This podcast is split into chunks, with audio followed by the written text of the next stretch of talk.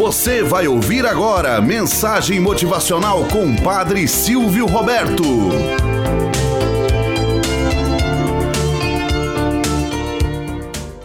Olá, bom dia, flor do dia, cravos do amanhecer. Vamos à nossa mensagem motivacional para hoje. Cenouras, ovos e café. Conta-se que certa vez uma filha se queixou a seu pai sobre sua vida e de como as coisas estavam cada vez mais difíceis para ela.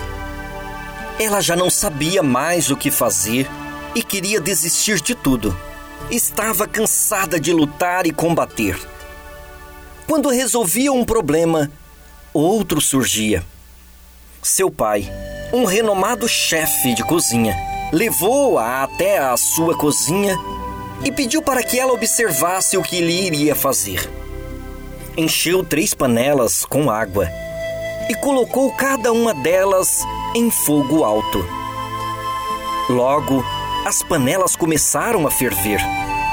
Numa ele colocou cenouras, noutra, ovos e na última, pó de café. Em silêncio, deixou que tudo fervesse. A filha deu um suspiro e esperou imaginando o que ele iria fazer. Cerca de 20 minutos depois, ele apagou as bocas de gás, pescou as cenouras e colocou-as numa tigela. Retirou os ovos e colocou-as em outra tigela. Então, pegou o café com uma concha e colocou-o numa xícara. Virando-se para ela, perguntou: Querida, o que você está vendo?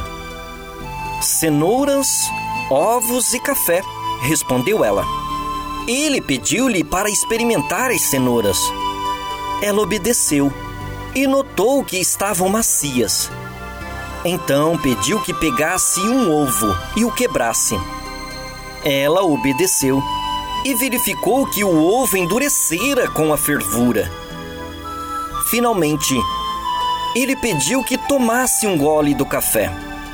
Ela sorriu ao provar o aroma delicioso. Então ela perguntou humildemente: Pai, o que isto significa? Ele explicou que cada um daqueles itens apresentados havia enfrentado a mesma adversidade, água fervendo, mas que cada um reagira de maneira diferente. A cenoura, por sua vez, entrara forte, firme e inflexível. Mas depois de ter sido submetida à água fervendo, ela amolecera e se tornara frágil. Os ovos eram frágeis. Sua casca fina protegia o líquido interior. Mas depois de serem colocados na água fervendo, seu interior se tornou rijo. Já o pó de café, contudo, era incomparável. Depois que fora colocado na água fervente, ele havia mudado a água. Qual deles você é, filha? perguntou o pai.